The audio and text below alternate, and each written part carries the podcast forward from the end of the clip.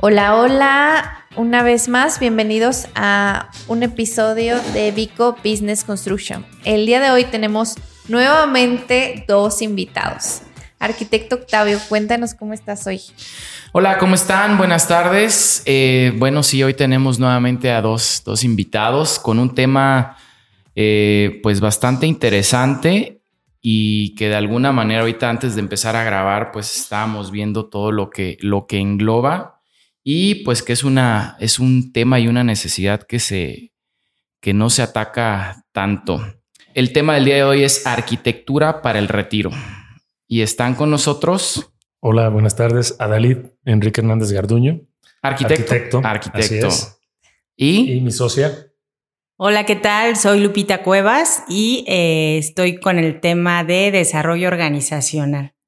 El día de hoy tenemos una mancuerna. Regularmente, este, no nos había pasado y las últimas dos ocasiones, pues ya nos ha pasado que eh, trabajan además en equipo, en pareja. Y eso siempre es un tema controversial. Pero hoy quisiera que nos contaran un poquito qué, qué es esto de la arquitectura para el retiro. ¿Cómo lo pudieran definir? Como definición, arquitectura para el retiro, pues digo, yo creo que engloba este, un tema muy importante aquí en, México. Es, un, es una población, iniciamos con una población que ha estado desatendida mucho tiempo y nos dimos a la tarea por necesidad o eh, de nuestras propias familias, de nuestras mamás, empezamos a escuchar necesidades en donde querían un espacio más pequeño, más ad hoc, con menos mantenimiento, etcétera. De ahí se eh, inició esa necesidad de buscar algún diseño concepto que, que cubriera esa necesidad de una arquitectura, una construcción eh, para personas que ya se están retirando, digamos, que ya están en otra etapa de vida. Y ahora cuéntenos un poquito de, de este, de esta, ya llevarlo como a lo real, o sea, las personas, y es algo que, me, había, me ha llamado mucho la atención de su concepto, ¿no? O sea, esta arquitectura para el retiro. ¿Quién son estas personas? Porque, ¿Cuál, es, ¿Cuál es su perfil? ¿cuál, es, el perfil, de, estas personas? El perfil, bueno, eh, son personas que ya tuvieron una vida laboral, que están retiradas, puede ser un maestro, puede ser este, algún investigador, puede ser alguna persona que toda su vida ha trabajado como empresario o, algún negocio también, pero que ya está en una etapa en donde él está, digamos, ya no quiere estar tan al frente de su, de su negocio o ya se jubiló y está pues buscando una tranquilidad después de toda esa etapa laboral de, su vida. Entonces, de ahí, de alguna forma, ese es el, el, el objetivo este, o el... Se me olvidó la palabra, Arqui, que preguntaste, el mercado ¿O el nicho? ¿En, Qué, ¿En, Qué, momento toman ustedes, eh, bueno, este espacio siempre es muy de, mucho de llamar a tomar acción a las cosas, estamos, de la mano con el emprendimiento. Claro. Y de alguna forma, esto que ustedes están haciendo, pues es, es un emprendimiento también, porque te estás aventando a hacer un negocio, un, o a buscar o atender una necesidad que de alguna forma como siempre digo, la moneda se avienta ¿no? al aire y dices, como me puede ir muy bien, me puede ir muy mal o puedo eh, pasar por diferentes baches. ¿En qué momento toman la decisión de decir, va, este, atendemos esto y entramos a desarrollar?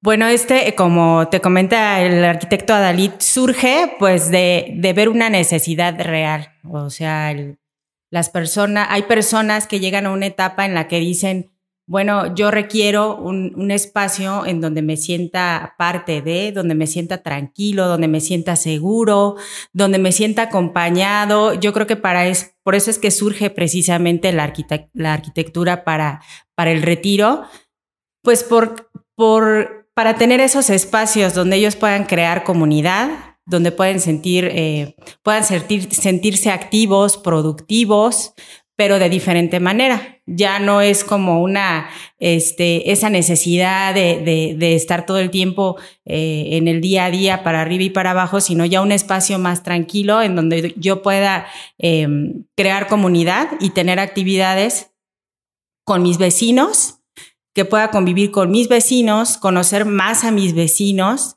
hacer actividades que a mí me gusten. Eh, eh, y eso lógicamente va a repercutir tanto en mi vida, en mi persona, emocionalmente y físicamente. Entonces, es por eso que decidimos tomar acción y eh, dar ese paso, que pues no es eh, nada fácil, se requiere crear toda una estrategia, hacer todo un estudio y conocer realmente al mercado al que vamos dirigidos. Y, con tu pregunta, Arki, precisamente, eh, nos llevó casi dos años analizar, estudiar, meditar cuál era el espacio ideal, el terreno ideal. Eh, y en eso nos llegó la, nos llegó la pandemia. Y estuvimos a punto de, de desertar, de decir, no, creo que no es el momento porque tal vez no era el momento, pero este, esperamos unos meses y tomamos la decisión al final. Y aún y cuando colegas este, arquitectos veían el terreno y decían, ¿sabes qué? ¿Para qué se meten en problemas? Mejor levanten unos departamentos, es lo más fácil y ya se quitan de, de andar encontrando el hilo negro, de andar este, buscando algún proyecto diferente. Este, pero pues tomamos el riesgo, tomamos la decisión y, pues ahí está, estamos en ese proceso. Comentábamos antes de empezar a grabar y, y sí me gustaría ponerlo sobre la mesa porque a lo mejor a veces se entiende de, una forma. Decíamos eh, el, proyecto de arquitectura para el retiro, ¿no? Pero también decíamos que, que, nace de una necesidad de personas cercanas como son papás, este, abuelos, etcétera. Y, y, realmente hablamos de las edades, de lo que puede ser una persona que ya se vaya a retirar, pero estábamos también diciendo que una persona de 50, 60 años, pues es una persona completamente activa en un, ¿qué les gusta? 95, 90%. Correcto. Y a veces las personas, como decías, Arki, se espantan, pues, si no, yo no estoy viejito, no, yo no, yo no me quiero retirar, no, o sea, no soy retiro. exacto, ni siquiera se quieren retirar. Sí, sí he visto casos que, que dicen, ay, no, porque ¿qué voy a hacer después? Retiro y jubilaciones son palabras como muy, muy fuertes para el ser humano. Sí. Porque es como ya me estoy acabando, ¿no? O sea, ya estoy en la recta final y no, son diferentes etapas. Claro. Que a veces debemos, o sea, este proyecto, quiero aclararlo porque lo, platicamos, está diseñado para las personas que quieren vivir de una forma diferente una etapa diferente que no quiere decir que estén viejitos, sea claro. Sí, claro. Sí, Sino poníamos el ejemplo de que, bueno, oye, ¿cuántos casos hay de que, como dicen, el, el, síndrome del nido vacío, ¿no? Sí. Correcto. Se van los hijos y hay muchos casos de del ya no está la esposa, ya no está el esposo por, falle, por algún fallecimiento, por alguna separación y bla, bla. Y mucha gente busca, pues, dónde seguir esas, esas etapas. Y como decían ustedes, hacer comunidad. Entonces creo que esa parte es, es, un, es un mercado bien interesante que nadie lo, nadie lo está, lo está atendiendo. Así es, sí, yo, yo considero que es una parte de la población, consideramos obviamente que, que está desatendida ¿sí? Porque si hay una, una parte en, nuestra idiosincrasia, que, es el tema que, estás comentando ahorita, de pronto nos resistimos a, pues a dejar esa casa, ¿no? Como lo platicamos antes de, de, iniciar la entrevista, eh, de dejar la casa que construimos, ¿no? Para toda la familia, para... Y yo estoy esperando que vengan mis hijos con los nietos, etcétera. Y los hijos ni nietos quieren tener. Sí, no, no. Y, estás hablando de una vez al año, si, bien te va, y el mantenimiento. O sea, son varios factores que. Me gustaría que nos contaras esa parte, que aunque pudiera ser muy obvia, que es lo que engloba tener la casa grande de todos los hijos, eh, el nido vacío. Esa, yo creo que es una fusión entre los gastos económicos y la cuestión moral claro. que nos debe estar muy complicada. y psicológica. Sí, o sea, si entras a, una cuestión de gastos, pues un mantenimiento de una casa de cuatro o cinco recámaras y cuando vive únicamente una persona, es darle el mantenimiento, la limpieza, ¿no? Cada vez es más difícil conseguir una persona de limpieza, de confianza. Ahí empieza, empieza uno. Después, que impermeabiliza, que pinta, o sea, son gastos constantes que va teniendo la persona. Muchas veces la gente se resiste porque es un, hay una cuestión este, de apego. de apego a esa vivienda pero cuando le muestras que puede haber un espacio mucho más cómodo, que van a tener su casa individual, o sea, no es un departamento, no estoy compartiendo con nadie. Sí, compartiré áreas comunes, pero yo en cuando me quiera retirar de esa, de esa convivencia me voy a mi, a mi casa. Entonces ahí empiezan los gastos. También parte del estudio que hicimos nos arroja que hay una cuestión psicológica de depresión, sí, porque gran parte del día estoy en mi casa y pues, si no me visita nadie.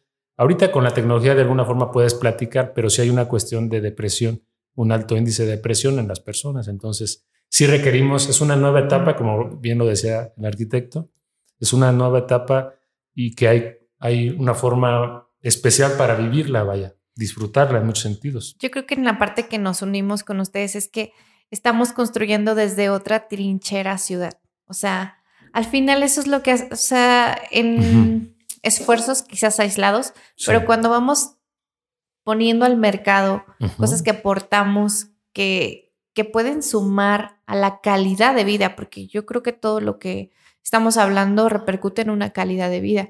Y ya no es cantidad y ya no es vivir por vivir, sino que vuelves a esa etapa o la aceptas de otra manera. No tienes que. Y también yo creo que para quien nos escucha es como no tienes que vivirla de porque tengo que. Yo creo que también eso es algo que el mexicano, o no sé si el ser humano en general, pero el mexicano está muy, es que tengo que. Sí, claro. son limitantes que no nos permiten, pues al final también ser felices y estar plenos y vivirlo de, desde otro punto de vista totalmente distinto. Y, está comprobado, eh, ahorita que comentaste que hablaste de los mexicanos, somos mexicanos los que estamos aquí en la mesa, y no voy a hablar, y no es un tema malinchista ni mucho menos, pero siempre nosotros como mexicanos tenemos muchos ejemplos buenos que hemos dado al mundo, ¿no? A otros países. Y también nosotros podemos adoptar buenas costumbres de otros países, ¿por qué no? Ponemos un ejemplo, ¿no? Hemos estado previo a este proyecto en Europa y te das cuenta que, no sé, eh, Holanda o Bélgica, hay una, una etapa diferente que estas personas lo viven, personas de 50 años en adelante, las ves eh, pues en bicicleta, en los bares y existen unos, otro concepto que le llaman el co-housing, que es diferente, que si son tipo departamentos o habitaciones con áreas comunes. Estás cohabitando con cohabitando con, ajá, es otra mentalidad, obviamente, ¿no? Acá tal vez no resistimos todavía esa parte, pero, pero te das cuenta que es otra etapa de vida que puedes vivir. No es de que yo ya me retiro y pues me voy a, bien morir, ¿no? Pero hay una parte o algo bien importante que, no sé si se han dado cuenta, pero la realidad es que si, si quisieras, ¿no? Es como, ah, pues yo sí quisiera, pero si mi ciudad no me lo ofrece, claro. ¿cómo lo hago? También no, es como, si está más complicado yo ya en esa etapa ponerme a pensar en que voy a invitar a mis amigos a que hagamos este, un coto de tanto. Entonces, yo creo que cuando la ciudad empieza a tener este tipo de opciones, pues las, o sea, pues se usan, ¿no? O sea, al final el usuario utilizamos lo que hay al mercado. Me gustaría que nos contaran cómo lo resolvieron arquitectónicamente. O sea, ¿qué pasa en la arquitectura de, este proyecto? ¿Qué hay? Ok. Eh, bueno. Eh, el arquitecto tiene la respuesta y no, me he dejado hablar mucho mi socia, pero. Ahorita vamos a hablar de la parte social, que yo sé que este, te encanta. Sí, nos costó un, análisis de, tiempo, analizar cuántas viviendas, o sea, el llegar a mil metros cuadrados y seis viviendas, este, en algún momento, seis viviendas exactamente, en algún momento pensamos en terrenos, primero en la cuestión económica, ¿no? ¿Cuánto vamos a invertir? ¿En cuánto vamos a conseguir el terreno? Pero hablabas de que te tenías que ir a las afueras de la ciudad para hacer muchas más viviendas, ¿no? Ya no hay, o sea, empiezas a, padecer o, ya no hay servicios. Eh, entonces dijimos, no, tenemos que estar dentro de una zona urbana, ¿sí? segura. Y segura, exactamente. Entonces, eso nos dio la tarea de empezar a buscar terrenos dentro de las zonas urbanas, y estamos hablando aquí en específico de Morelia. Entonces, aquí solo encontrábamos terrenos de 500 metros, 1000 metros, a lo mejor 1500 metros en las zonas urbanas, pero pues hasta ahí, más, más menos, ¿no? Puede haber algún terreno muy grande, pero bueno, ya, estás hablando de precios este, o de un costo más, más alto, ¿no? De una inversión más. Mayor, exactamente, para el inicio. Entonces, al final, este, aterrizamos en, en mil metros y ahí sembrar este, las, las seis viviendas, construir las seis viviendas con sus áreas este, comunes. ¿Qué pasa? Eh, ¿Qué hay en esas áreas? Las casas como son. Eso me gustaría que nos contara. Digo, yo ya lo sé, pero. No, por supuesto, con gusto. Las casas tienen, en específico, son, es una recámara principal con su baño y su vestidor. Eh, se cuenta con una, una recámara secundaria que le llamamos de visitas, ¿sí? También. Y otro segundo baño, que es un baño completo, que es para las visitas o, o de servicio, digamos, ¿no? Se cuenta con su comedor, con su sala y su cocina, todo equipado, y un cuarto de lavado también para... Todo en un solo nivel. Todo en un solo nivel. Y hay un extra que le dimos a, la construcción, al proyecto, porque haciendo la propuesta de una sola planta, mmm, veías la fachada o entrabas a la casa, lo visualizábamos, digamos, e iba a ser una casa, pues de alguna forma se iba a sentir bajita, incluso viéndola de, de frente y hablando en una perspectiva volumétrica. del, ambiente, decíamos, no, pues esta casa va a ver muy bajita, por mucho que le levantemos algún pretil, hablando de manera con términos arquitectónicos o de construcción, y decidimos de darle un extra, darle una altura a esa, a esa casa, al menos en la zona, eh, digamos, común, que es la sala comedor, sala comedor, y le dimos una doble altura, y eso nos generó una fachada este, con mayor presencia y un espacio extra que, va, que tal vez no sea de, un uso diario, porque es un mezanín que se genera en esa doble altura, en el que puede uno acceder con, por medio de unas escaleras, y es un espacio, pues lo llamamos de usos múltiples, ¿no? Hay personas que han conocido el, proyecto y dicen, bueno, pues ahí mi, yo ahí voy a subir mi estudio de pintura, yo voy a poner ahí mi piano. Cuando vengan mis nietos o, o que alguien los visite, se van ahí arriba y se convierte en una alcoba, ¿no? Alguien me ha dicho, bueno, si un día estoy enfermo o algo y requiere una enfermera, este, se va, va a estar habitando en la alcoba o en el mezanín. Entonces, ah, se genera ese espacio extra para, y alguien lo podrá utilizar como área de guardado. Entonces, lo llamamos mezanín, pero puede ser un área de usos, múltiples, dentro de la misma casa. Yo cuando lo vi se me ocurrió como un área de lectura. Sí. Porque hay una ventana, este, o sea, como que entra. Es como un estudio, este, para hacer meditación, relajación, o sea, sí. Por eso precisamente un área de usos múltiples, pues porque bueno, dependiendo de la necesidad de cada persona, es como le dan ese uso a ese espacio. O ese sentido. Que, que pues es súper agradable, como dices, la vista, la doble altura. Entonces es, está padre. Ajá. Y luego, en, perdón, no, no, este, en las partes del área común, ¿cómo lo resuelven? Arquitectónicamente todavía. Sí, las áreas comunes. Eh, ahí en las áreas comunes tenemos este, entre las viviendas unos andadores. Hay es un, conjunto habitacional, para entenderme, de seis propiedades. Seis, casas. Solamente. Va. Y eh, las casas se dividen cómo, hay un área común, cuéntenos. ok. Si tenemos, eh, bueno, está la calle y hay un acceso controlado, tanto vehicular como peatonal, ¿sí? Hay una caseta de vigilancia y tenemos afuera de la caseta de vigilancia, que es parte del, proyecto, un área jardinada, un área común para hacer algún tipo de reunión al aire libre. Después de la, de la caseta y del acceso peatonal, Entramos, nos lleva a un andador de 6 metros de ancho que divide este, tres y tres viviendas. De del lado izquierdo están tres viviendas, del lado derecho están otras tres viviendas. Es un andador de 6 metros con árboles, con algunas mesas para salir ahí a, platicar, a tomar un café, a solearnos un poco, si lo quieren así los, los, las personas que habitan las casas. Y este, hay un salón de usos múltiples que le llamamos, en donde en ese espacio eh, se van a poder tener actividades como yoga, como clases de lectura, de, teatro, de pintura, etcétera, este, en ese espacio común. Y arriba, bueno, les platico para los que nos están escuchando, tres de las viviendas van a estar elevadas.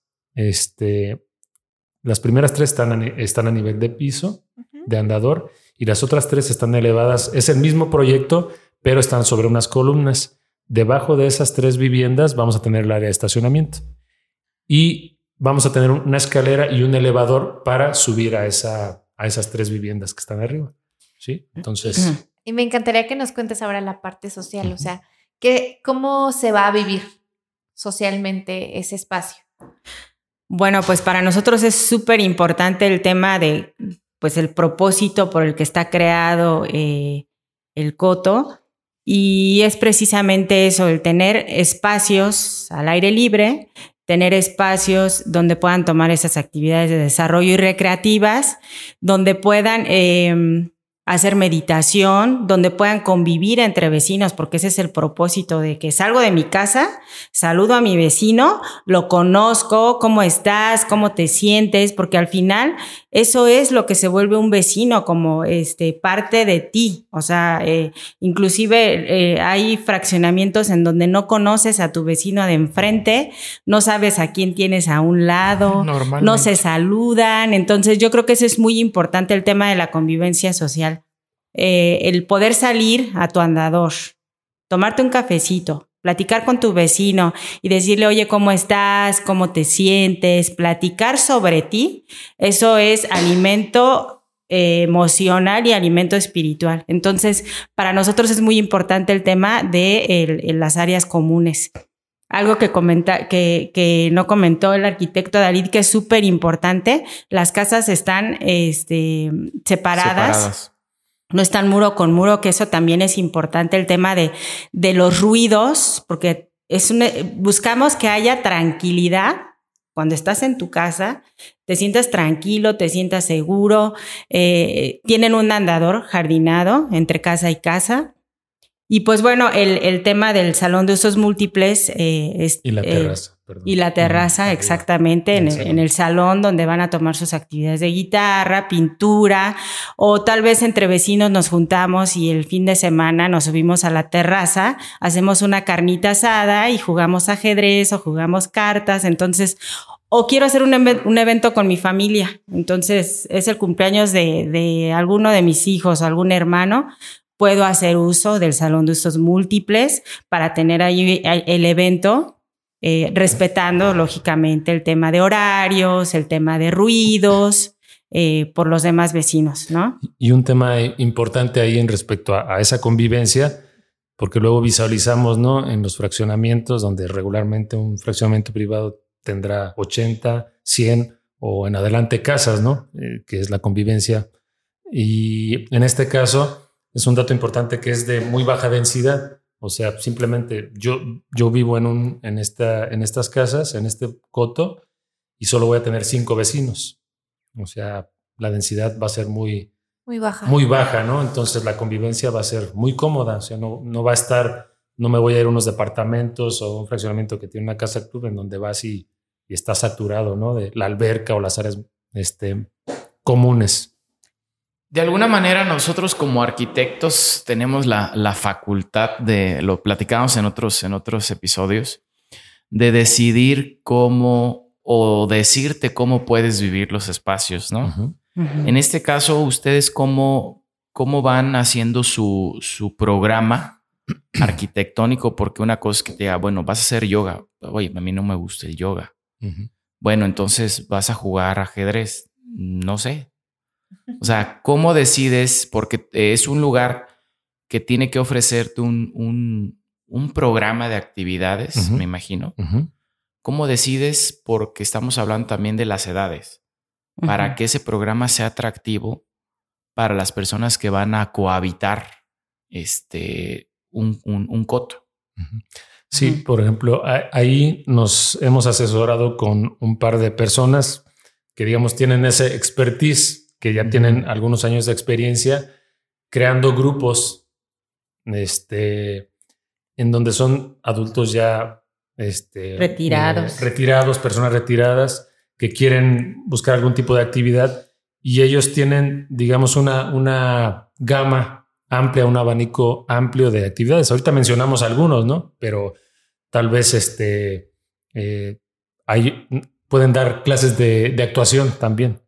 O sea, podría, para los que nos escuchan, podría variar. Vamos a decir, bueno, este, este, este primer coto tenemos pura gente ahorita de 60 años. pues a lo mejor no les vas a, no los vas a poner a jugar bingo, ¿no? Porque pues eso ya les gusta como a los 70, 80. Claro. Sí, sí, sí. Ah, a mí me gusta el bingo, ¿eh? bueno, no, no es un ejemplo, es un ejemplo que, que, o sea, que hay, que hay actividades que dices, no, esto no, todavía no me llama la atención. A mí ponme actividades más este, más ad hoc que me puedan llamar la atención, ¿no? De puede, hecho, ir, puede ir cambiando. Sí, sí, por supuesto. Hay personas que inclusive dicen, no, yo no, a mí no me gusta ni hacer ejercicio ni hacer nada, yo no quiero hacer nada. Entonces, eh, el, el, convenio que ya tenemos con, con estas escuelas, pues bueno, eh, hacen exhibiciones de pintura en donde eh, usando el andador, que tenemos ahí, hacer exhibiciones de pintura con su copita de vino tinto, llevar un saxofonista, que yo no quiero participar en la actividad como tal pintando, pero quiero participar en la convivencia con los vecinos. Entonces, de eso se trata, como el, aprovechar los espacios, eh, las áreas comunes para que puedan salir y tener esas actividades de convivencia. Entonces, a lo mejor yo nada más me quiero tomar la copita de vino tinto, está bien, pero sí, o sea, es como eh, acercar, tener estas actividades eh, que a cada una de las personas les interese y pues bueno, ya dependiendo también de las personas que habiten, pues bueno, ya iremos definiendo cuáles son las actividades que quieren tomar. Y que se puedan ir quedando. Entonces, sí, en realidad, si la pregunta es es, flexible, va a ser flexible y estamos intentando abarcar desde la gente que le gusta hacer ejercicio, yoga, o las personas que dicen yo solo quiero tomarme mi copita de, vino, de lo que sea. Les, les vamos a acercar esa parte también. Eso está padre. No, no, no, adelante.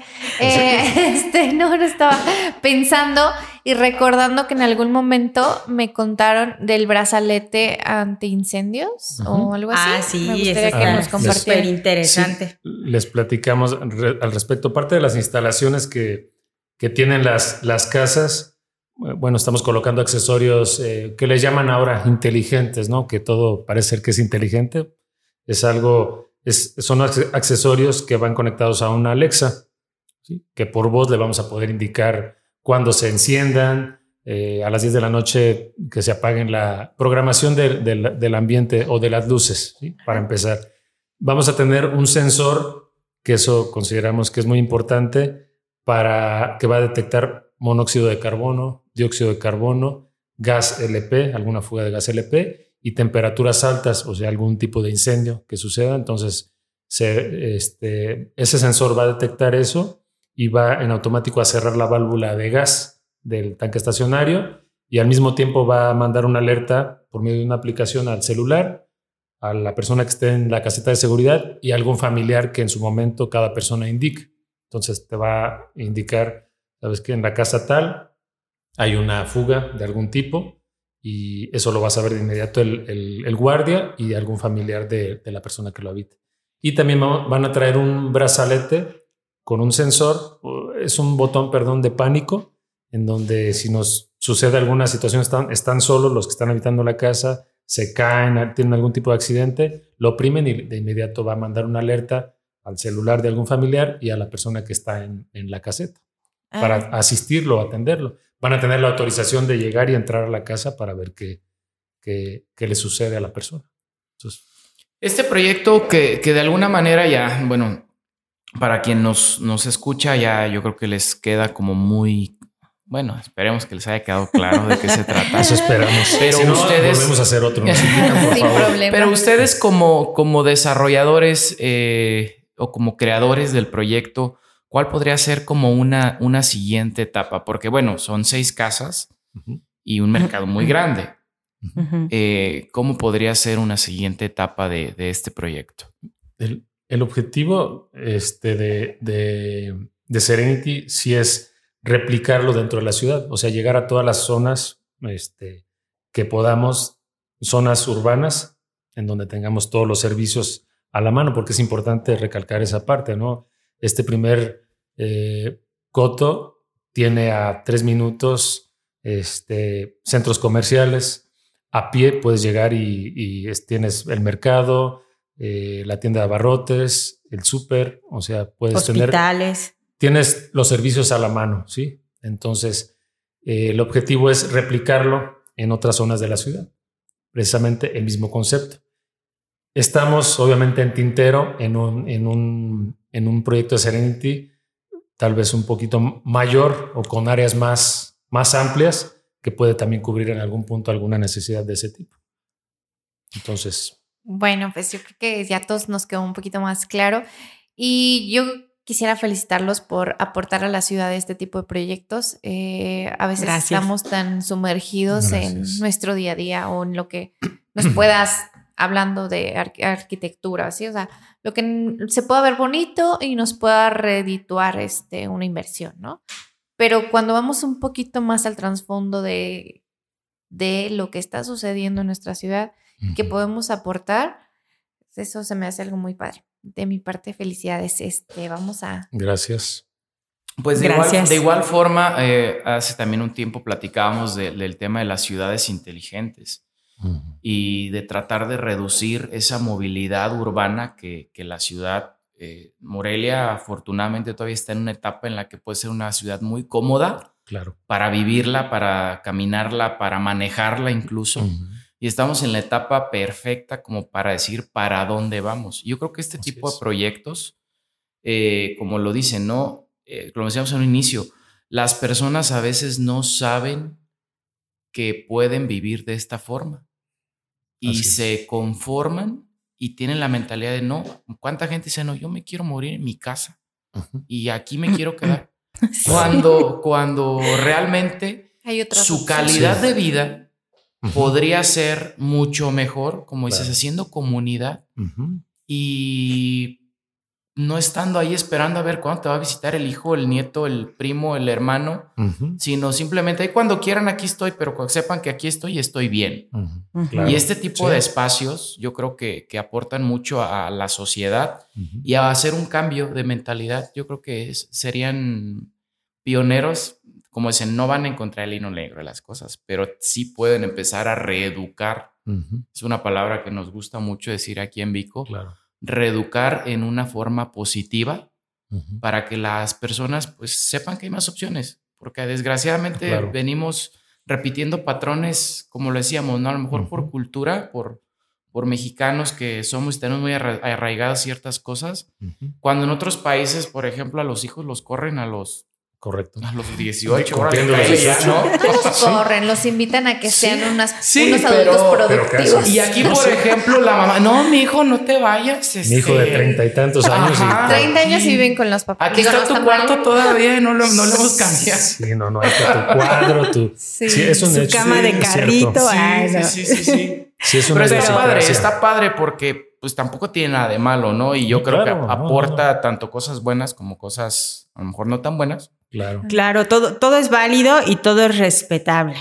Aquí, eh, aquí, por ejemplo, a nosotros nos preguntaron por qué en Morelia, porque nosotros creemos que la ciudad de Morelia es está catalogada como una de las ciudades más bonitas del mundo. Sí, con uno de los mejores climas también. Sí, exactamente. Entonces creemos que la ciudad de Morelia, aparte de ser una ciudad bonita, turísticamente es, también tiene muchísimos atractivos y creemos que estando dentro de la ciudad, estando en un pueblo, pero como decía el arquitecto, eh, eh, con todos los servicios a la mano, que te sientas seguro. Para nosotros eso es muy importante, la seguridad y que se sientan eh, en un espacio cómodo, pero también seguros. Entonces, Morelia a nosotros nos encanta y apostamos y seguiremos apostando por Morelia porque creemos que es un, eh, una gran ciudad y más que todo las personas que habitamos aquí en la ciudad, pues bueno, eh, eh, valiosísimas, ¿no? Sí, y se merecen ese, lo que comentabas aquí,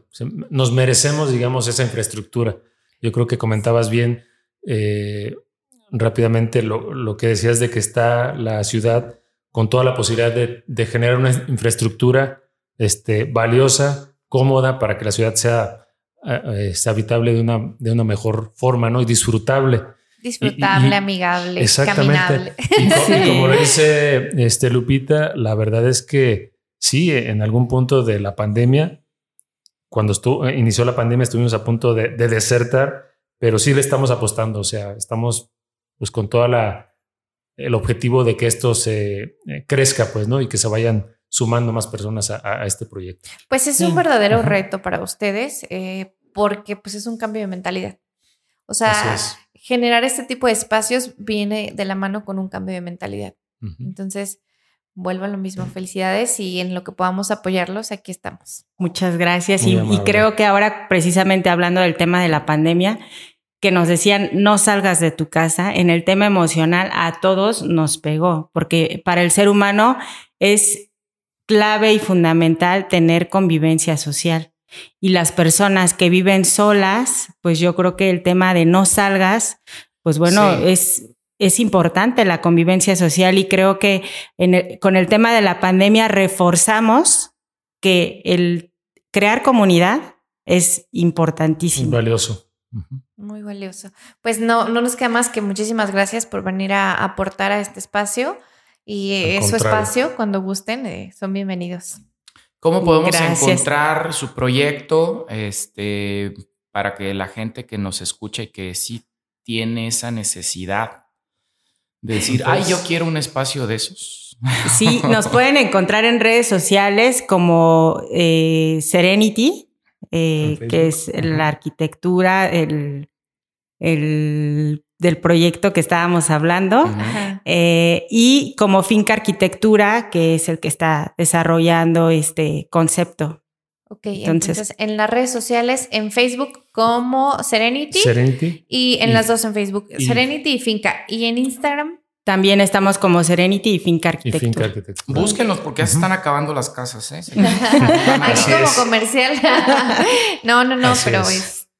ojalá que podamos sumar un poquito a este tipo de cambio de mentalidad. Y obviamente para los que nos escuchan, que puedan también sumarse a, dar el paso. Así es. bueno, pues muchísimas gracias por acompañarnos. Pues al contrario, muchísimas gracias, arquitecta, arquitecto, gracias por la invitación. Este, y esperemos que no sea, bueno, que sea la primera entrevista de muchas, ¿no? Que estemos este, platicándoles en la siguiente de cómo vamos. si ya estamos en fase 2, con, mucho, gusto. Ah, gracias por la invitación. Gracias por la invitación y gracias por, por creer en este tipo de conceptos. Estamos para sumar.